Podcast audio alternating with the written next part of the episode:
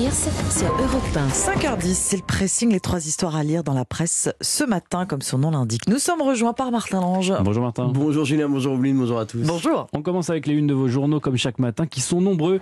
Encore une fois à revenir sur le fiasco du Stade de France. Darmanin sur la défensive, titre euh, Le Figaro, alors que selon le ministre de l'Intérieur, un trafic industriel de faux tickets serait à la racine du chaos de samedi soir. Au stade du déni, ajoute euh, malicieusement Libération, pour qui ce chaos justement ébranle une nouvelle fois la doctrine française du maintien de l'ordre et laisse craindre le pire avant la Coupe du Monde de rugby euh, l'année prochaine et les JO de Paris 2024. On termine avec le Parisien aujourd'hui en France qui titre sur les paris perdus d'Anne Hidalgo. Après son piètre score à la présidentielle, c'est une mère sous pression qui fait sa grande rentrée ce matin au Conseil de Paris. Ombline, on commence avec vous. Libération revient ce matin sur les secrets révélés par l'analyse génétique de deux victimes de l'éruption du Vésuve à Pompéi il y a 2000 ans. Il s'agit du premier séquençage complet de l'ADN d'habitants de la ville romaine recouverte de cendres, les squelettes des occupants de la maison de l'artisan.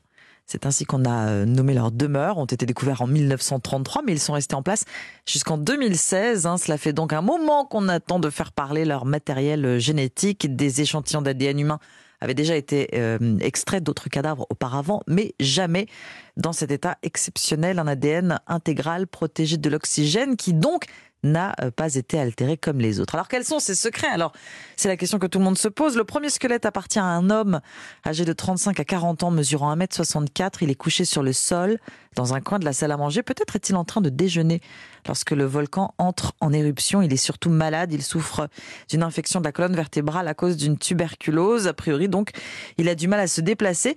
La femme assise près de lui ne semble pas vaillante hein, non plus. Elle souffre, elle, d'arthrose, ce qui l'empêche également de fuir. Elle a plus de 50 ans, mesure 1m53. Elle reste, elle reste là à attendre, les bras repliés au-dessus de sa tête, recroquevillée sur son trésor de 26 pièces d'argent. Cela fait 90 ans que les chercheurs se demandent bien pourquoi ces deux-là sont restés prostrés dans leur salle à manger, leur état de santé et la réponse à ce mystère confirmée par l'analyse ADN des résultats publiés dans la revue Nature Scientific Reports. Une étude précédente avait déjà prouvé que les nuages de cendres de l'éruption du Vésuve avaient pu tuer les habitants de Pompéi en moins de 20 minutes. Ces témoins silencieux d'un des événements historiques les plus célèbres au monde ont donc attendu la mort chez eux, un triste sort qui se transforme aujourd'hui en une formidable photographie de la population de cette époque, c'est-à-dire dans Libération. Et c'est passionnant. Merci beaucoup, Ombline. Martin, vous Oui, c'est un sujet qui revient régulièrement dans l'actualité, les déserts médicaux, ces territoires sans médecins généralistes ou spécialistes. Et c'est ce à quoi a été confronté cet habitant de Saint-Claude dans le Jura, ulcéré par cette situation et qui l'a obligé à faire des kilomètres et à engager des frais. Il a décidé de réclamer près de 500 euros à l'ARS, à l'Agence régionale de santé de Bourgogne-Franche-Comté. Un moyen surtout de dénoncer le manque de services publics. Alors, petit retour en arrière, hein, nous sommes en 2021. Emmanuel Bader, c'est son nom, pense être victime d'un AVC. Il se rend aux urgences de Saint-Claude, passe une batterie d'examens, mais personne n'est en mesure de se prononcer sur un diagnostic. On le renvoie donc vers des spécialistes, un ORL, un cardiologue et un neurologue. Problème, hein, il n'y en a plus à Saint-Claude, du moins à l'hôpital. Mais Emmanuel refuse de se rendre dans un cabinet privé, hein, se disant trop pauvre et surtout attaché au service public. Il cherche donc un autre hôpital pour consulter. Ça sera celui de Lons-le-Saunier, à 60 km de chez lui. Alors, mais trois rendez-vous, pas le même jour, à 60 km de chez soi. Ça coûte cher. Oui, Emmanuel a fait ses calculs. Hein. Tout ça lui a coûté exactement 487 euros. Déjà, il y a le temps de travail perdu, hein, trois demi-journées. Il y a aussi les frais kilométriques, plus de 200 euros aller-retour, sans compter les repas, l'assurance. Bref, une sacrée facture qu'Emmanuel estime ne pas avoir à payer. Vous me faites prendre des risques, euh, des risques supplémentaires en délocalisant mon droit à une santé de proximité, écrit-il dans une lettre envoyée à la fois à l'ARS et aux députés du Jura. Alors, sa demande de remboursement a peu de chances d'aboutir, il faut bien l'admettre. Mais pour Emmanuel, le plus important, c'est d'alerter les décideurs locaux et nationaux. Sa démarche est d'ailleurs soutenue hein, par le comité de défense de l'hôpital de Saint-Claude. Pour son président, hein, l'idée est géniale mais dramatique. Elle symbolise selon lui le délitement de l'hôpital public. Hein. À Saint-Claude, il n'y a plus de radio après 17 heures, un service d'urgence au ralenti. Les analyses médicales sont maintenant faites sur automate. En 2019, un millier de personnes avaient manifesté à Saint-Claude pour le maintien des services hospitaliers, visiblement sans grand effet.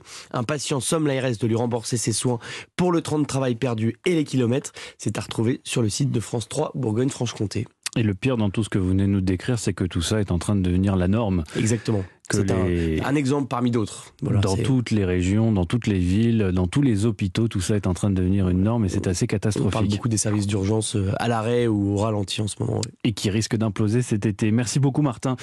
Nous vous le disions euh, dans le sommaire avec Ombline, ce 31 mai est la journée mondiale sans tabac, un fléau sanitaire sur lequel on va se pencher en détail avec notre invité à 6h10, mais c'est aussi un fléau pour l'environnement, comme l'a rappelé hier soir l'OMS dans un entretien à l'AFP, l'agence France Presse, dont vous trouverez euh, cette dépêche sur de nombreux sites d'information ce matin. L'industrie du tabac est ni plus ni moins l'un des plus grands pollueurs que nous connaissons, expliquent les dirigeants de l'OMS. Et là, je vais vous demander de vous accrocher et de reposer votre bol de chocolat chaud. Sécurité avant tout, parce que les chiffres qui vont, faire, qui vont suivre peuvent faire, faire perdre pied. L'industrie du tabac est responsable chaque année de la perte de 600 millions d'arbres, c'est 5% de la déforestation dans le monde, de l'utilisation de 200 000 hectares de terres agricoles, soit 20 fois la surface de Paris, de la consommation de 22 milliards de tonnes d'eau, de quoi remplir 8800 piscines olympiques, tout ça c'est des calculs que j'ai fait cette nuit, et de l'émission de 84 millions de tonnes de CO2, soit 84 millions de trajets aller-retour Paris-New York en avion,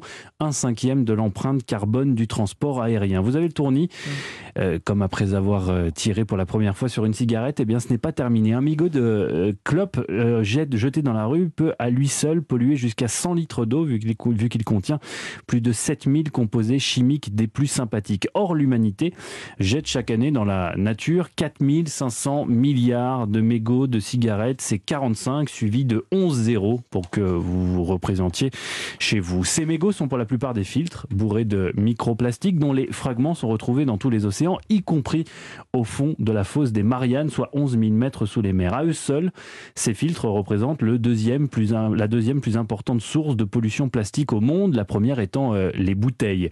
Et contrairement à ce que prétend euh, l'industrie du tabac, ça je l'ai appris cette nuit, il n'y a aucune preuve scientifique à ce jour que les filtres ont un effet bénéfique sur la santé, affirme euh, l'OMS. L'agence onusienne exhorte donc les responsables politiques du monde entier à traiter ces filtres comme des plastiques à usage unique et donc à envisager leur interdiction pure et simple comme on l'a fait pour les pailles par exemple. Et puis si tout cela ne vous a pas convaincu d'arrêter de fumer, sachez qu'1,3 million d'enfants travaillent dans la production de tabac dans le monde, dans des pays bien évidemment extrêmement pauvres, une production qui n'est pas sans risque puisqu'un quart des cultivateurs souffrent de ce qu'on appelle la maladie du tabac vert, une forme d'empoisonnement à la nicotine par la peau. Eh bien, à force d'être en contact euh, constant avec les feuilles de tabac, ces agriculteurs consomment l'équivalent de 50 cigarettes par jour, ce qui entraîne euh, vertige, maux de tête, insomnie et vomissements. Imaginez ce que peut provoquer 50 cigarettes par jour sur un enfant de 12 ans, conclut dans l'article le représentant de l'OMS. Le tabac a un impact désastreux sur l'environnement, c'est le titre de cette dépêche euh, de l'AFP donc, que vous trouverez sur la plupart des sites euh, d'information ce matin. Merci beaucoup, Julien. Merci, Martin. On se retrouve dans 40 minutes pour le journal des sports. À tout à l'heure. À tout à l'heure. Europe Matin. Omblin Roche et Julien Pierre.